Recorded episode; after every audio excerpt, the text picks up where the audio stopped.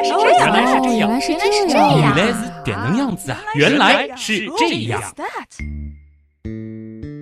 欢迎来到《原来是这样》，各位好，我是旭东。大家好，我是紫琳。这一次呢，大家是花了将近半个月的时间啊，来缓和了一下上一次说臭那一期的那个余味儿啊。呃，说起来好像紫菱这个因为在休假的关系啊，错失了这一期节目，我觉得还挺可惜的，是吧？是吧？啊就是虽然我这个人就是这个趣味跟我是非常相符的，但是跟我的气质不大相符，所以没有做这期节目可以说是一种又是不幸又是幸运。你放心，今天这期适合水节目，，兄这个就适合啊水兄。今天这期节目其实还是给你准备了一些哦内容来弥补上一期的遗憾啊。嗯，看这次的题目，大家都知道了。今天我们要聊的是，对于中国人来说，其实再重要不过的一种作物了，那就是大大豆对这个话题呢，其实既和上一次我们在节目最后其实也提到了，就是啊，吃一些豆类食物好像比较容易放屁有点关系。嗯同时呢，其实还和我最近和有一个朋友在聊啊，就是说，好像过去的时候，我们生活条件还并不是特别的丰富，那个时候中国人一年是难得吃上几顿肉的，对吧？嗯，那个时候的我们到底又是靠什么来补充蛋白质的呢？应该就是靠吃豆子和豆制品，对吧？对所以就有了今天这期节目啦。没错啊，那么今天呢，就和大家来聊一聊大豆和它背后的那些有意思的知识。先来说说“豆”这个字儿本身吧。嗯啊，这个汉字很简单，你知道它的本意指的是什么吗？豆不就是指豆吗？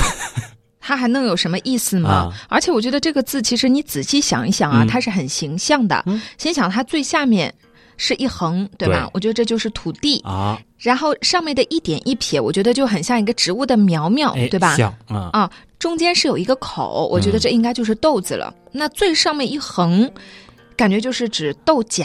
哎，被你这么一解释，好像还挺能说得通的啊。不过你再仔细看看这个字儿啊，是不是有点像一种器皿？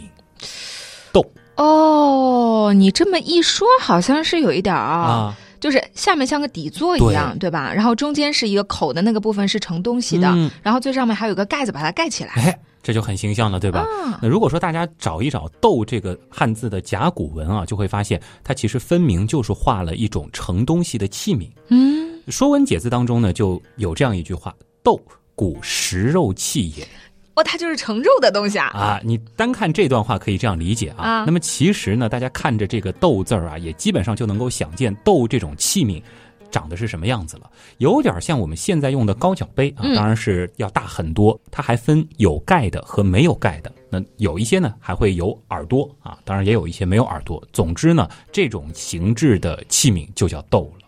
哎，但是它就是用来装肉吃的一种器皿吗啊，？《说文解字》当中说的是古食肉器也，那嗯其实也未必啊，毕竟是一个器皿嘛，对吧？这还有很多人拿我喝葡。萄酒的这个酒杯，这个倒雪碧呢，一样的，对吧？一般来说呢，其实就是盛食物的。嗯当然，在后来呢，更多的时候是用来作为一种礼器啊，就是用来祭祀，放一些贡品什么的。哦那么豆呢，作为一种容器，其实呢和杯、碗、盆一样啊，这个字儿在当时呢是既作为名词指这种器皿，同时呢也是作为一种量词。哦，就是说我今天吃了一豆饭，哎呦，那紫菱女神一豆汤饭量还真不小啊！很大吗？呃，不大不小的一个容积吧。这个是《左传》昭公三年当中有这样的记载啊，就是当时的齐国呢就有豆、曲、釜、钟这四种容量单位，说是四升为豆这个升是我们现在说的升吗？啊。这个是当时的升啊，这个意思是什么呢？这个可以参考一下差不多时期的一个非常著名的度量衡器，就是商鞅方升啊。这个东西呢，就是规范了当时的升，它的这个容积呢，相当于是如今的差不多两百毫升。那也不少了。啊，那么换算下来，一豆饭啊，那就相当于是这个八百毫升了。一豆汤，这喝下去挺撑了吧？那很厉害了，真的是不少了。哎，对了，既然豆最早是一种器皿，那当时表示豆这种植物的是什么字呢？上古时代的原来是这样啊，有一期是讲五谷的啊，算下来都是四年多前了啊。这个里边呢，我们是提到五谷之一啊，那就是书，草字头下面一个叔叔的叔。哦，书者价最强，古谓之书，汉谓之豆啊。金字作书啊，这个其中呢，其实还提到了这个书更古老的那个写法，就是叔叔的叔的左半部分，嗯，就是上面一个上上，下面一个小。书这个字儿呢，就是古代豆类植物的总称了。而刚才提到的那个，呃，上面是上，下面是小的这个“书”字儿呢，其实你仔细看一看，它也非常的形象。形象在哪？这个字儿呢，它也念书啊。那么嗯更早的时候呢，它代表的就是豆类植物的总称。它的这个小篆字形呢，就很明显了。中间这一横啊，就是大地。你看下面那个小，像不像植物的根系？哦，是这个意思。然后上面的这个两半儿，就是上的上半部分啊，嗯那就是出土的嫩芽。哦，就是稍微变形一下，嗯你就会觉得哦，原来是很形象的。对，这就是我们的象形文字嘛，对吧？对那么到了后来呢，书就演变成了如今我们用的上面一个草，下面一个叔叔的叔这个字儿了。不过更多的时候呢，其实书啊，它指的就是大豆这种作物。哦，那这样说来的话，中国人其实很早就吃上大豆了。没错啊。中国呢，的的确确就是大豆的故乡啊。虽然说我们知道现在常吃的什么玉米啊、红薯啊，这都不是中国产的，但是大豆它就是。我们种植大豆的历史呢，已经有四千五百多年了，这个在先秦文献当中是屡有记载的。那么此外呢，还有很多的考古实物的出土，比如说我国山西侯马出土的战国时期的十颗未碳化的大豆啊，这个外形呢就和现在的大豆非常相似了，哦说明当时其实已经把这种农作物驯化的比较成熟了。这个呢，也是迄今为止世界上发现的最早的大豆出土文物。而作为当时的五谷之一啊，那会儿吃豆呢，这个相对来说比较简单粗暴啊，主要呢就是把它煮成豆饭，或者是熬成豆粥来吃。要注意啊，那个时候是把豆当做地地道道的主食来食用的。如果是当主食的话，这量不少，我觉得当时的人估计没少放屁吧。的确是啊，这个其实在后来呢也限制了这个豆啊它的真正的这种推广，因为有些人就是哦吃了不、不好受啊，是吧当然还有其他原因，我们等会儿也会说啊。哦，嗯哎，那原本表示器皿的“豆”这个字，嗯怎么后来就取代了“书”，成为了我们现在说的这个“豆”呢？哎，一来呢，你想啊，就是盖上盖子的这个豆啊，如果说大家看到那个形状的话，它的上半部分就是圆圆的，嗯很像是一颗硕大无比的大豆子。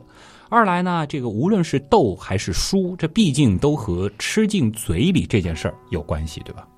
嗯，感觉有点牵强。那我们就来说说这个第三点啊，哦哦这个也是我个人认为比较李巨福的部分了。呃，豆和书呢，其实我们现在读起来读音差距是非常巨大的，对但是在古代的时候呢，读音据说是非常相近的。哦，当然，我也不确定它到底怎么读啊。总之呢，就是在后来呢，就逐渐逐渐通用了。那么到了秦汉时期呢，人们就干脆把书称之为豆了。《汉书》当中啊，就记载了叫“种一顷豆”。到了《齐民要术》的时候呢，就有“四月时雨降，可种大夏豆”啊。这里的“豆”呢，其实就已经完完全全是表示植物的“豆”的意思了。一九五三年，在河南洛阳烧沟的一座汉墓当中呢，也是发掘出了在距今两千年前的陶盆上用朱砂写着的“大豆万担”这四个汉字儿。嗯，那这个时候就已经和现在的叫法是一样了，就是叫大豆。没错啊。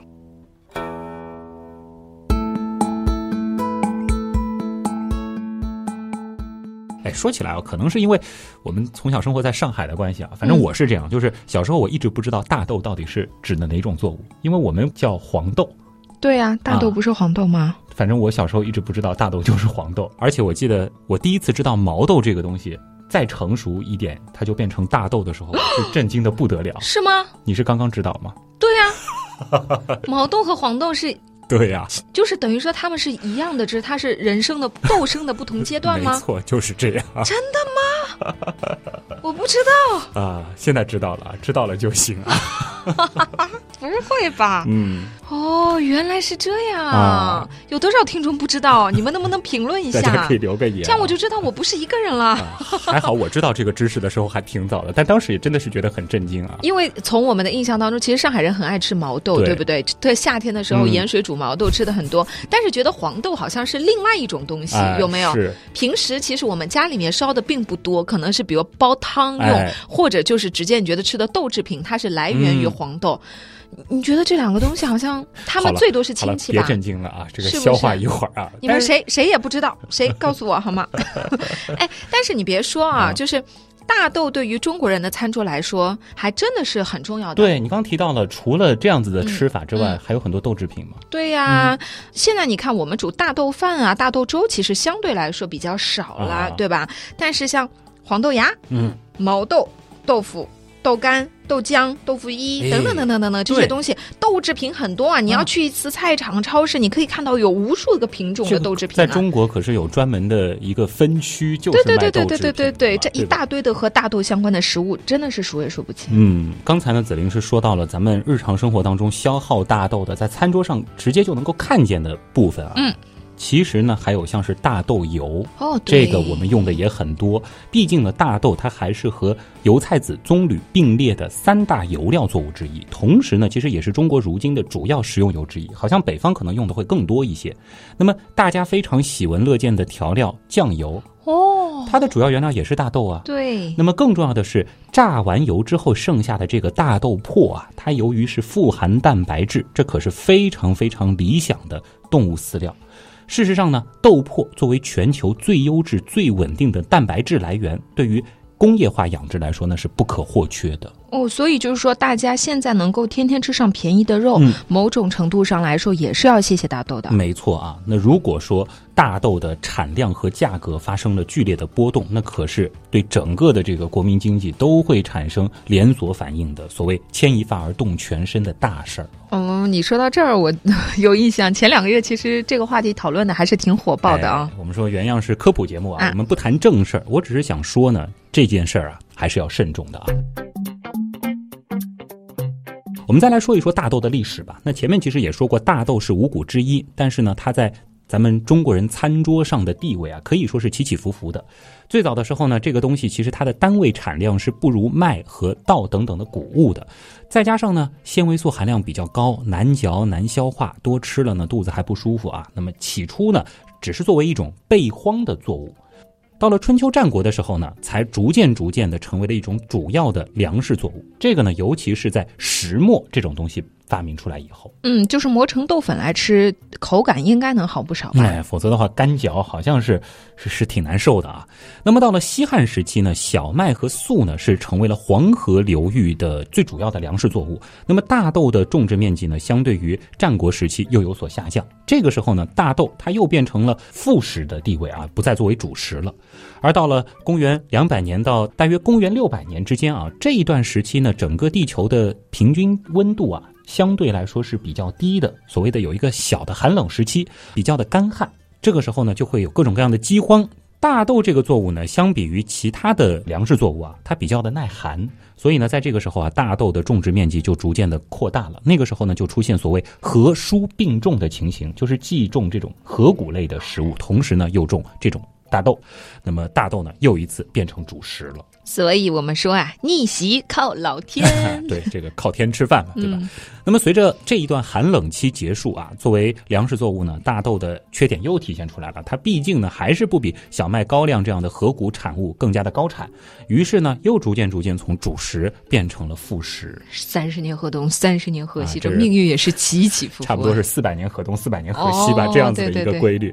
那么后来呢，大豆它就走出了自己的一条新路了，就是到隋唐时期呢，开始出现了用大豆榨油，哦，到了后期呢，更是出现了豆腐的文字记载，由此呢，哎，又衍生出了一系列好吃的豆制品。那么，在那个不那么容易吃上肉的时代啊，中国人就主要以大豆作为我们的蛋白质来源了。毕竟啊，我们一直把豆制品称作是素肉啊。嗯，对了，前面说大豆起源于中国，那后来是怎么传遍全世界的呢？哎，大豆从中国走出去的历史呢，其实也挺久的啊。大约在公元前二世纪呢，就先进入到了朝鲜，那后来呢，又从朝鲜被引到了日本。那么在六世纪的时候呢，又有一路啊是走海路，从我国的南方引到了日本的九州一带。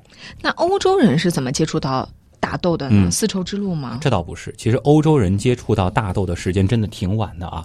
比较有明确记载的呢是德国的一位植物学家叫英格尔伯特，他呢是在日本工作的时候，哎遇到了这种作物。那么在一七一二年的时候呢，他就写了一本书，介绍了大豆。这个呢大约是欧洲人第一次认识大豆了。在一七四零年的时候呢，法国的一位传教士是把大豆寄回到了国内，那么在巴黎的加登植物园开始种植。那么后来的大豆史呢，一定要提一提美国了啊。美国的农业史上，其实大豆的种植啊，也是非常非常经典和成功的一个案例。那么，在一七六五年的时候呢，东印度公司有一位水手塞缪尔·鲍恩呢，是把大豆从中国经伦敦又带到了他们的乔治亚州。那么在那儿呢，他们是第一次开始种大豆。一直到二十世纪二十年代的时候啊，其实大豆虽然在美国是逐渐逐渐有了一定的种植面积，但是并没有引起大家足够的重视。大家呢觉得这就是一种饲料作物嘛。那么许多农民甚至都不会想到这种东西会成为一种对于美国来说也非常重要的经济作物，或者说是。是粮食作物，但是现在美国貌似是世界第一大豆生产国了。没错啊。作为大豆的故乡，中国呢曾经一直占据着世界上最重要大豆生产国的地位的。这个产量呢，长期是远远超过其他国家的总和啊，这个百分之八十以上，这是维持了很长一段时间。但是后来呢，美国人是开始逐渐意识到了大豆这种作物的优势啊。你想，它既能够榨油，又能够作为饲料，还挺好吃，对吧？用途很广泛。那么，在一九五六年的时候呢，世界大豆的生产中心是转移到了西半球。这个时候呢，美国他们就超过了整个亚洲的总产量哦。大约在同一时间呢，美国还成为了世界上大豆、豆油和豆粕最为主要的出口国。那么到了一九七三年啊，大豆已经成为了美国的头号经济作物了。在这个背后呢，其实既有美国的大豆之父摩尔斯他一生的努力，同时呢，也有二战时期美国政府的这个大力推广有关。当时呢，是日本其实对美国。采取了很多的这个经济作物的这种封锁。那个时候呢，美国其实它又需要这个油脂嘛，那么大豆又能榨油。那个时候呢，他们就鼓励农民去种植大豆啊，逐渐逐渐的就变成了他们非常重要的一种经济作物。嗯，哎，前段时间那个时候比较火的时候，好像还提到了可以从南美进口大豆。哎。是的啊，那么其实从二十世纪七十年代开始呢，以巴西为首的拉丁美洲呢，也开始成为了大豆的主要产地了。一九七四年的时候呢，巴西的大豆产量也超过了咱们中国。一九七五年的时候呢，整个拉丁美洲的总产量，当然主要是巴西和阿根廷这两个大国啊，是超过了亚洲大豆的总产量。如今呢，世界上其实有半数以上的国家都在种大豆啊，可以说。从中国走向世界的大豆呢，早已经从咱们中国的特产变成了世界性的一种重要农作物了。脑洞太大，休息一下。如果听节目不过瘾，你也可以去我们的微信订阅号逛一逛哦。与节目有关的更多知识干货，每周节目的 BGM 歌单，还有趣味猜题闯关，都在那里了。微信订阅号搜索“刀科学”，刀是唠叨的刀哦。其实吧，你打“刀科学”的拼音也是可以直接搜到的。嗯，我怎么就没想到呢？关于大豆，我有一点很好奇啊，而且前面其实说到过这个问题了，就是为什么吃多了大豆会放很多屁呢？历史的事儿呢，说的也差不多了啊，是该说说这个有趣的知识点了啊。毕竟呢，无论大家是直接吃黄豆，还是喝豆浆、吃豆腐啊，好像总会出现。这个放屁变多的情况，对吧？呃，我记得在这个西方国家啊，有一些人就把大豆啊戏称为叫 musical fruit，音乐水果。而大豆这种，你说富含优质蛋白，还有什么这个大豆异黄酮等等的啊，任何一个角度看都是挺健康的一种食物，它为什么就会让我们不断的胀气，以至于放屁变多呢？哎，那是不是会和细菌有关啊？没错。上期讲臭的那期节目，其实我们也是说到了屁的部分啊。当然，更多的时候我们说的是屁为什么会臭。那么今天呢，我们就来说说大豆为什么会让我们的屁变多。这个 为你定做的啊，这个无论是动物实验还是人体实验啊，其实呢，科学家到现在还没有办法确切得知，就是大豆当中到底是哪一种物质导致了胀气和放屁增多的情况。但是呢，大多数的证据似乎又指向了大豆当中的大豆低聚糖，这种东西呢是大豆里的一类可溶的糖类，主要成分呢是蔗糖、棉子糖和水苏糖，应该和蔗糖没什么关系吧？嗯，天天吃也没觉得放屁多呀。哎，蔗糖我们用的很多嘛，好像并没有这种感觉。其实呢，呃，导致胀气的可能主要是其中的棉子糖和水苏糖。这是因为我们人体呢，其实缺乏分解这两种低聚糖的酶，叫阿尔法半乳糖苷酶，所以呢，它们是不能够被人体吸收和利用的。那么未被消化的这两种低聚糖进入我们的大肠之后啊，是可以被肠道内的细菌分解啊，分解之后呢，难免就会有各种分解产物啊，比如说大量的气体，最终呢就让我们感觉非常的胀气，而且呢你吃的越多啊，这个胀气也就越厉害了，毕竟细菌喜欢嘛。嗯，然后就是肚子咕噜咕噜噜的叫，后面噗噗噗噗噗的唱，的确是非常尴尬啊。刚才也说了，这一点其实也是呃自古以来吧，横在大豆推广和普及前的一道障碍。哎，但是你说现在农业都发达成这个样子了，科学家就没有想过办法去解决一下这个问题吗？我觉得很多农业专家估计做梦都想，你想。既然大豆低聚糖是引起胀气的主要物质，那我们是不是可以把这种低聚糖给去掉呢？对呀，人们呢首先想到的方法就是将几种容易产生胀气的低聚糖给除掉。但是呢，大豆低聚糖啊，它有个特性是耐高温，在食品工业当中，我们通常采用的这个加热处理的方法是不起作用的。那么科学家呢也尝试啊，是不是说培育出那种无棉子糖和水苏糖的所谓转基因大豆？不过呢，现在这种大豆是并没有广泛的生产和应用。啊，还有一个思路呢，就是利用一些特定的微生物或者是微生物酶来分解处理大豆当中的低聚糖。嗯，这个感觉可行啊。哎，的确啊，这可以缓解一部分人的情况，但是还有一部分人吃了依然会唱歌啊。这其实说明的是什么呢？就是引发胀气的，它并不全是低聚糖的功劳，其他的一些多糖和膳食纤维呢，也可能导致胀气。所以呢，哎，只能说到目前为止，我们并没有完全消除吃大豆会胀气的好方法。作为一个豆制品发烧友，只能说科学家加油啊！起码呢，这个目前对于普通人来说啊，缓解胀气的唯一方法似乎就是少吃一点。哎，但是你说胀气这个，我们是感觉到不是很舒服。有的时候你说因为胀气最后放屁了，有点不雅。那胀气这件事儿会不会对人体有害呢？呃，害处嘛，除了尴尬丢脸，可能导致你心情郁闷之外啊，倒也没什么特别明显的地方了。哦，那么按照我国居民膳食指南的推荐，每天吃三十到五十克大豆类的食物呢，除了放屁稍多之外，还是有更多的健康益处的啊。哪怕是胀气的元凶，我们说大豆低聚糖，它呢，其实在肠道内呢，的确是可以促进人体内双歧杆菌的生长。会刺激肠道免疫细胞增殖，提高抗体产生能力，增强免疫力。大豆低聚糖呢，还可以降低总血清胆固醇含量，降血压、降血脂啊，这些功效的确也都有一些。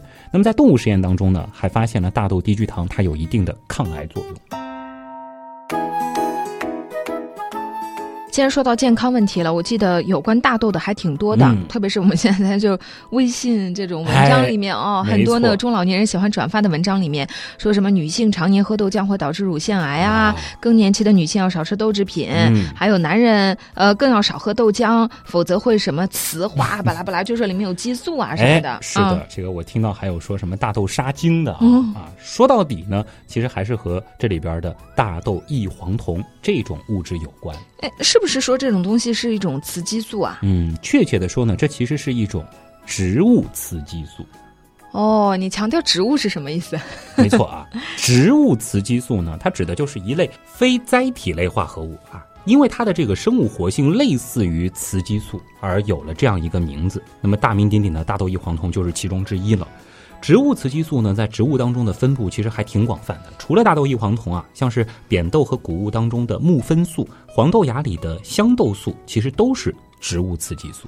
那不管戴没戴植物这个帽子，它还是雌激素啊。说到激素，大家就已经很害怕了，还是性激素，那还得了啊！哈哈。但是我们说，植物雌激素和人体内的雌激素，它还是不一样的啊。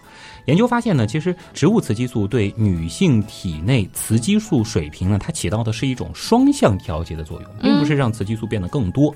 植物雌激素呢，它是具有和雌激素相似的分子结构，它可以和雌激素受体结合，产生与雌激素类似的作用，这个是客观存在的。但是呢，这个作用要比人体内的雌激素啊小得多。当人体内雌激素不足的时候呢，它的结合的确是可以起到补充雌激素的作用；而当体内雌激素水平过高的时候呢，它的结合呢其实是阻止了雌激素本身的结合，那么它就会起到一定的抑制作用，这就相当于降低了体内雌激素的水平。哎，因此呢。植物雌激素也又被称之为女性雌激素水平的一种调节器。嗯，这样一说，好像是那么回事儿哈。而且呢，和许多人的认识恰恰相反啊，就是适量的吃豆制品呢是可以预防乳腺癌的。我其实是反过来的。对，这个其实是有流行病学研究的支撑的啊。嗯，亚洲人呢就因为摄入大量的大豆及大豆制品，因而呢乳腺癌和前列腺癌的发病率和死亡率是均低于西方人。嗯，非常权威的一本医学杂志《癌症》啊，之前呢就发过这样一篇文章，叫《国际乳房健康和癌症指南》。这个呢就列举了世界各国的一些预防乳腺癌的方法。那么其中的饮食方法之一啊，就是要适量的吃大豆和大豆制品。那更年期的女性到底能不能吃啊？嗯。进入更年期之后呢，女性体内的雌激素水平会明显的下降，并且呢会引发一系列的身体不适症状啊，在临床上呢叫做妇女更年期综合症。那么雌激素的减少呢，它会降低钙的吸收和利用率，使得骨质密度下降陡然加快。导致骨质疏松，那无疑呢会对女性的健康产生不利的影响。那所以吃大豆可以缓解这种情况吗？呃，这个呢，我们其实还是要看大规模的医学调查啊。那么有研究发现了，食用大豆食品呢是可以减轻或者说是缓解因为更年期而引起的更年期综合症。比如说澳大利亚的一项研究就发现，更年期妇女如果每天食用四十五克的大豆，其更年期综合症的发生率就会降低百分之四十。嗯，对四百七十八名绝经后女性进行的调查发现啊，吃豆制品。可以有效的降低骨质疏松，还有研究发现了，每天摄入含大豆异黄酮一百毫克啊，这对应差不多是一百克的大豆的豆制品呢，它也是相对安全的，这个比推荐的还要再高一些，甚至说还可以起到预防经期综合症和心血管疾病的作用。嗯，这一系列这个数下来啊，你看，包括像这种比例百分之四十，我觉得已经是很高了。所以女生多吃豆制品应该是没有什么坏处的。没错啊。那么男生呢？植物雌激素会不会让你们比较的女性化呢？我听到的这个版本更加的可怕一些啊，什么会让男性乳腺发育啊，不长胡子啊。甚至呢，导致精子数量减少啊？有这么可怕吗？都很可怕。反正意思就是男生不要喝豆浆啊。嗯。那其实呢，还是那句话，就是虽然生物活性类似，但是此雌激素非彼雌激素。由于植物雌激素的生物活性只有我们说药物雌激素的千分之一啊，只要摄入剂量不大，它是不可能去逆转激素平衡。进而影响男性性征或者是男童正常发育的。嗯，可以让那个旭东开始大量的食用豆制品一段时间，看看会不会有变化。也也不会啊，你放心吧啊。那如果说是按照中国居民膳食指南的推荐来摄入大豆类食品的话呢，一天摄入的大豆异黄酮其实也不过是一百零五到一百七十五毫克，而这个剂量水平是根本不可能使男性出现女性化的影响的。哎，那我们前面还说到一个问题，就是有的人说他会什么杀精什么的，有这个问题吗？这个说法呢，最早到应该是源于一些动物实验啊。有一些动物实验的确就发现了，喂食大豆食物的动物啊，它出现了生育能力下降、睾丸酮减少的情况。那所以这个是真的喽？一定要记住啊，在动物身上得到的实验结果，我们是不能简单的类推到人类身上的，这是一个重要的前提。否则，你想药物研究也就不会那么难了嘛。毕竟，不同的生物之间，虽然微观层面我们说是有着高度的相似性，但是宏观来说，它的差距依然是十分巨大的。生命是非常复杂的。嗯，那这方面有没有针对人类的研究呢？当然啦，研究者的确也是受此启发，就开展过针对人的研究。客观的来说呢，现有的人群研究并不能够得出植物雌激素对男性生殖有害的结论。当然，我们也客观的说啊，相关的研究还不是特别的全面，是需要继续深入的。那么，二零一二年的一项综述分析呢，其实也是得出了类似的观点，那就是豆类食物对生育能力的影响尚未可知。总的来说呢，目前其实并没有足够的证据可以证明。豆浆啊，或者说是豆制品会杀精，或是影响男性的生殖能力。嗯，这并不是和稀泥，而是严谨的科学表述。对啊，这个明白科学是怎么回事的朋友，应该听得懂我刚这段的意思了。另一方面呢，也有研究人员发现，大豆异黄酮对于保护精子 DNA 的完整性，防止它损伤是有好处的。嗯。不过呢，防止损伤的这个机理现在还不是很明确，也需要继续的深入研究。那么还有不少研究发现啊，抗氧化物质含量高的饮食呢，通常是意味着有更好的精子数量和活力。那么大豆当中就含有丰富的抗氧化物质，这个呢可能是。它对于精子反而有一些好处的依据了。明白了，所以只要是正常的食用，不管是大豆也好，还是大豆制品也好，大家都是不用担心的，更不用说大豆本身，它是有很多的益处的。没错啊，那么对于男性来说呢，其实还有不少研究发现啊，经常性摄入大豆异黄酮，它可以降低前列腺癌的风险。前面其实也提到过，对的。那么摄入大豆蛋白呢，它可以降低男性前列腺的雄激素受体表达量。这个呢，与豆浆和豆制品有利于预防男性前列腺癌的多项流行病学研究结果是一致的。那么总的来说呢，就是适量喝豆浆和吃豆制品，无论对女性还是男性，它都是利大于弊的。嗯。哎，那有没有人是不能吃豆制品的呢？有啊，大豆过敏。哦，有人对大豆过敏吗？的确是啊，这个就另当别论了。那么除此之外，我也听到过，就是说痛风的人是不能喝豆浆，不能吃豆制品，对吧？听说过。呃，的确是有这种说法。那么我也查了一下资料啊，比较靠谱的说法呢，就是你少喝一点呢，还是能喝的。不过要注意的就是，你在喝豆浆、吃豆制品的同时呢，要相应的去减少肉类的摄入。它的核心点呢，还是在于控制你每天蛋白质的总量。总量才是关键，是吧？反过来，如果多吃了几口肉，那豆浆就别喝了。嗯，其他的豆制品也是一样的道理。没错啊，蛋白质总量是关键。嗯，那么痛风病人呢，他的确应该在膳食指南的基础上再减少蛋白质的总摄入啊，这个也是没有办法的。那么另外要说一下啊，现在很多人流行喝自制豆浆，对吧？对，讲究什么原汁原味。但是要提醒大家啊，豆浆你必须是煮熟了喝啊，千万别喝生的啊。生豆浆呢，它是含有凝集素和胰蛋白酶抑制剂，这两种物质摄入过多啊，它可能会使人恶心、呕吐、消化不良，甚至发生中毒。豆浆需要经过充分加热，这样呢就可以消除这两种物质，安全饮用了。就是自己在做的时候，一定要记得要烧熟，烧到熟透才行，对吧？别觉得这个原汁原味啊，不加热我就所有的营养都喝进去。我能说一个不是特别相关的事情吗？有的豆子不是也得烧熟了才能吃嘛，对吧？对，就是说不然会中毒嘛。我以前觉得不大会吧，也不至于吧，家里能吃多少呢？结果我真的之前发生过一次吃那个中毒的事情，你知道吗？你亲身经历啊？对，就是我们家里烧菜的时候，可能是没有烧熟，其实是来了一个新的阿姨，然后可能就是那个不是特别熟悉。后来那天那个豆子没有烧的特别熟，然后我爸爸说不是很熟，他就没怎么吃。结果我就是因为我吃饭吃的慢嘛，我吃到最后就把所有那个豆全吃完了。后来下午来上班的路上，开着车我就吐了，后来我就没来上班，我就去医院了。后来那个阿姨那天也吐了，就我跟阿姨吃的多。然后发现的确是食物中毒啊，但是就是那个不会很严重嘛，他就是当天那些吐完了，他就好了。对，所以大家还是小心啊，这个是女神现身说法了。其实我们今天说的是大豆，很多的豆类其实都是一样的道理。嗯。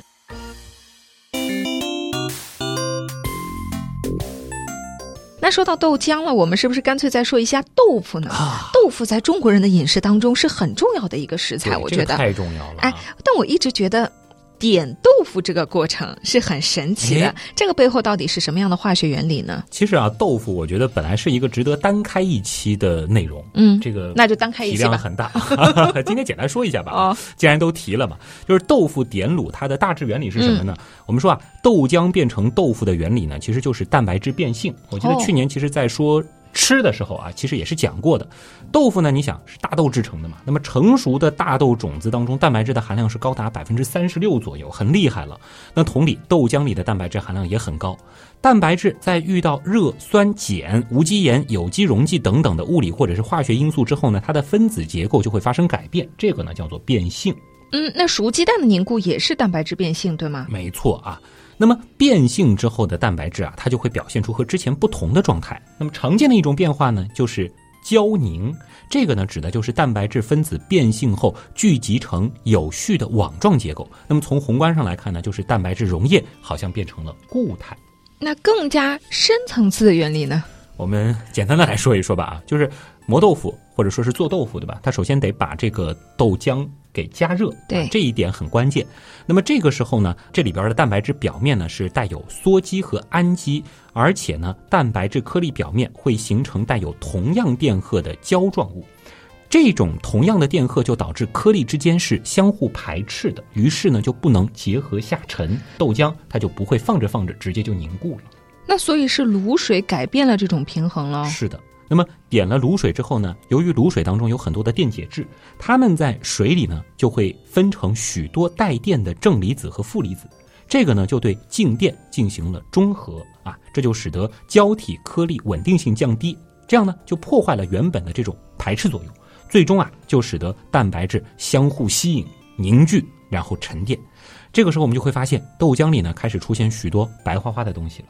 再静置片刻，就会凝结成含水量很高的豆腐花或者是豆腐脑了。嗯，这东西我吃咸的，我也吃咸的啊。但是我们这儿不挑起豆花大战啊。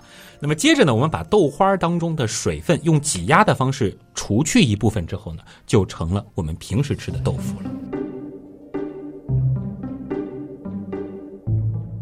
照这个说法来看的话，能产生这种效果的卤水应该很多喽。嗯，没错啊。其实，在食品工业里呢，我们都可以把这些东西叫做凝固剂。那么，比较传统的呢是两大类啊，那也就是北方的盐卤和南方的石膏了啊。嗯，盐卤点的豆腐呢，含水量比较少，那么通常是百分之八十五到百分之八十八。这个呢，吃口上比较硬，主要是北方地区吃啊，叫做北豆腐。嗯，那么用石膏粉点的呢？是含水量相对于北豆腐要多一些，可以达到百分之九十左右，更松软。那么多见于南方，所以呢也叫南豆腐。你这个南豆腐、北豆腐我没怎么听过，但我觉得现在我们特别是可能南方人吃的很多的叫内汁豆腐，是吧？啊，这个呢其实倒是一个比较新的工艺了，就是古人啊他们吃的豆腐和现在吃的。不太一样，对内汁豆腐这个制作工艺呢，其实是二十世纪后期从日本引进过来的。它用的呢是食品工业后面找到的一种新的凝固剂——贝塔葡萄糖酸内酯。原理上呢其实也是类似的，只不过呢贝塔葡萄糖酸内酯呢它是一种新型的凝固剂嘛，有很多优点。它呢是可以减少豆腐制作过程中的蛋白质流失，并且使得豆腐的保水率更高。从产量上来说呢，它会比常规方法多生产出近一倍的豆腐。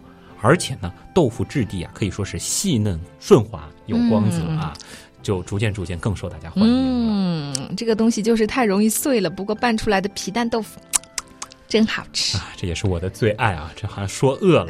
那么，呃，有些国内豆腐厂呢，还逐渐改进了这种生产工艺啊，他们呢还会再加一些氯化镁、硫酸钙和贝塔葡萄糖酸内酯这三种。凝固剂一起来用，这个呢就生产出了所谓的韧豆腐啊，不知道大家有没有吃过？当然呢，除了刚才说的这几种比较主流的豆腐以外呢，呃，其实还有一些更独特的豆腐，比如说在湖南岳阳和周边一带啊，就有用醋酸做凝固剂的，生产出来细腻而富有弹性的叫醋水豆腐。山东呢还有种酸浆豆腐啊，它呢是利用制作豆腐的时候所产生的黄浆水，经过乳酸菌发酵之后制成酸浆，那么将其中的乳酸作为凝固剂来制作的豆腐。什么意思？制作豆腐的时候产生了一种水，他用这种水又做了豆腐，哎，就是这种，这一点也不浪费啊！对呀，而且这个口感好像还挺特别的，我感觉有点类似于酸奶了都。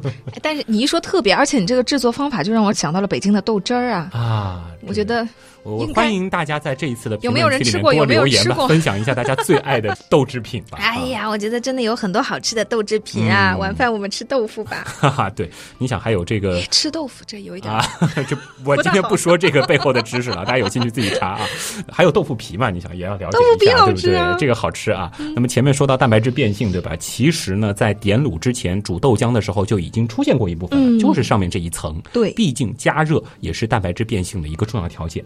那么在煮沸的过程。当中呢，一部分蛋白质哎就会浮在豆浆表层，形成一个薄膜，把它轻轻的揭下来，摊平晾干，这就是豆皮儿了。成熟晾干呢，那就是腐竹了。哎呀，这越说越饿，这涮火锅也超好吃的。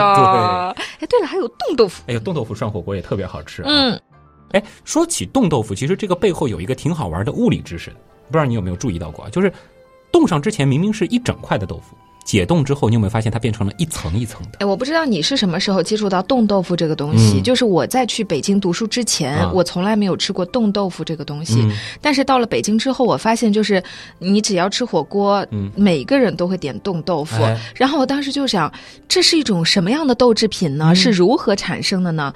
我直到近两年才知道。我是怎么知道的？就是我爸爸把普通的豆腐冻在了冷冻层里，然后把它拿出来之后，我发现怎么就变成了？因为我一直以为它是一种不同的工艺，你知道吗？其实这个背后是一个很好玩的物理学。就我就不知道为什么会变成这样。今天就告诉你的，嗯，其实就是你想啊，豆腐冻的这个过程，实际上是豆腐当中水的凝固的过程，哦水结冰的过程。对那么凝固它的这个先后顺序是不同的。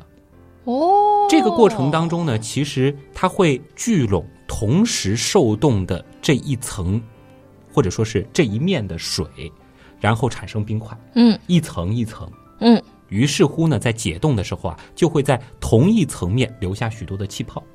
那么煮的时候呢，这些气泡在受热发胀，就会把这个豆腐啊剥成一层一层的了。哦，哎呦，这也是解答了我一段时间以来的一个疑惑，哎我就不知道为什么会变成这样回。去再动一点试试看啊，哎是不是这样啊？哎，这期节目我们是从历史开始的，嗯然后中间说了各种各样的生活小常识，是吧？对，要么我们也用历史知识作为结尾吧。嗯嗯、说起来，中国人是什么时候开始注意到大豆这种东西可以转化成好吃的豆腐呢？嗯，比起吃大豆的历史啊，其实中国人吃豆腐的历史呢，倒是一个还没有定论的问题啊。传说当中，豆腐的发明人呢是汉代的这个所谓“一人得道，鸡犬升天”的淮南王刘安，但是呢，这个说法并没有可靠的证据，只是古人笔记当中的传说。不过呢，目前发现比较早的一些可能和豆腐有关的文物呢，倒是和刘安的生活年代相差不远的。比如说，河南打虎亭东汉墓中就发现了集体劳作的石刻壁画，描绘的呢，也许就是做豆腐的场面。那么，一九六八年的时候，在中山靖王刘胜的墓中呢，也是发现了花岗岩制的水磨啊，这个呢，有可能就是用来磨豆浆和做豆腐用的了。这样看来，差不多都是汉代的事儿了。那有明确的文字记载吗？明确的文字记载呢，其实要更晚一些啊。现存的有据可查的最早记录呢，是在北宋年间，记载呢其实也只有区区几个字儿，那就是生大豆，又可味为腐食之啊。这里的味啊，其实就是指磨使其粉碎的意思。而到了明代，李时珍在他的那本著名的博物学著作《本草纲目》当中啊，就详细的记载了当时制作豆腐的工艺。那么那个时候呢，我们看下来，基本流程和我们现代这些传统方法做豆腐的工艺已经区别不大了。哦，原来是这样。就是这样。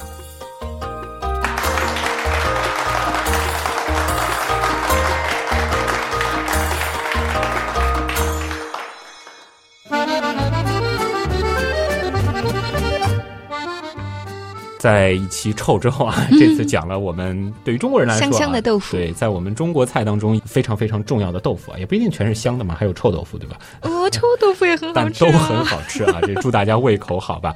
这里呢，其实要和大家说一个抱歉啊，上一周呢，其实是很不巧啊，大家都不在，结果呢没有办法，你也不，在，但是我我在，但是我忙别的事儿去了啊，所哦以停更了一期。旭东旭东不敬业嗯是不是？然后我也其实挺担心这个之后这节目怎么办的？因为子玲其实又要再休息一段时间了啊，嗯 大约可能还有一个多月的时间吧。你说我还能上多久的班吗？啊嗯，应该还能上两个月吧，可能。，那嗯我就当然，我也不是。每次都能来录。对，然后这个姜文呢，其实可能需要请挺长一段时间假，哦因为他家里真的是有点儿忙不开来了。哦那这里也转达一下他的这个抱歉啊，所以可能在之后一段时间呢，会出现一种比较新的模式，就是呃一个人嗯子林你在的时候还是子林为主啊，对，有的时候呢可能是我，然后呢会出现就是水兄会更多的来捧哏啊，他最近已经做好了这样的准备了嗯，啊。好啊，水兄应该很想红吧？啊，他已经很红了，好吗？比我红啊，这个就不说了啊。下周我又不在国内了，我也去休假了。哦，旭东出去所玩呢，我也先休息一弃你们喽，周啊。这个等我做节目。回来之后，我会好好的来说一说我这次去的地方的这个见闻的啊哦。具体去什么地方先保密，大家可以看一下我的微博。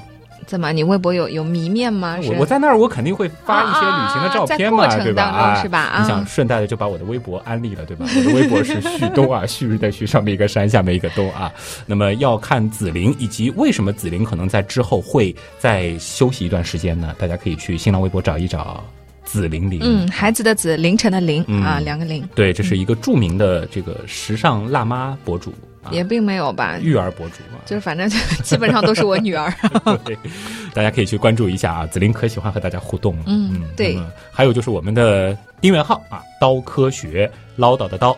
那么在刀科学订阅号当中呢，也是非常容易可以找到我们周边店的官方链接的啊。微店当中呢，其实也会有我们的一些官方周边啊，除了原样队服之外呢，还有星球盘、火箭咖啡杯套组等等啊，都是很有创意，而且我们说格调也是越来越高的周边。有兴趣的朋友呢，也欢迎大家去了解一下，顺便支持一下咱们节目啊。最后呢，就是欢迎大家加入我们的原样刀友会啦。那么是在 QQ 群里面直接搜“原样刀友会”，也是唠叨的刀。现在开放的是南斗，南方的南，北斗的斗。好了，最后呢，也感谢所有通过各种方式帮助和支持过我们的朋友。原来是这样，能有今天，真的离不开你们。我是旭东，我是子琳，咱们下周再见。再见。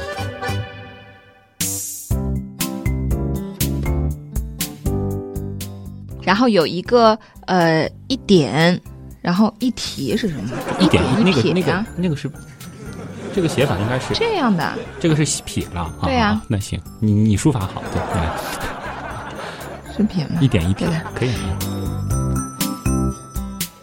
天然存在于植物当中的非甾体类化合物，这念滋吗？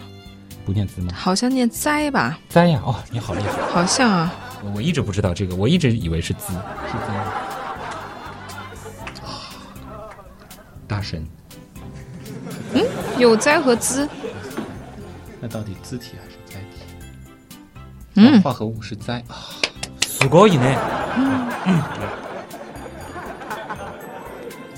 这就相当于降低了体内雌激素的。那么亚洲人呢，就因为摄入大量的大豆和大制品，因而呢，乳腺癌大豆和大豆制品啊。你说大制品， 不管是大豆也还好，也是还是那么山东呢有种醋浆豆腐啊，它呢是利用嗯酸浆，你吃过这个？没有。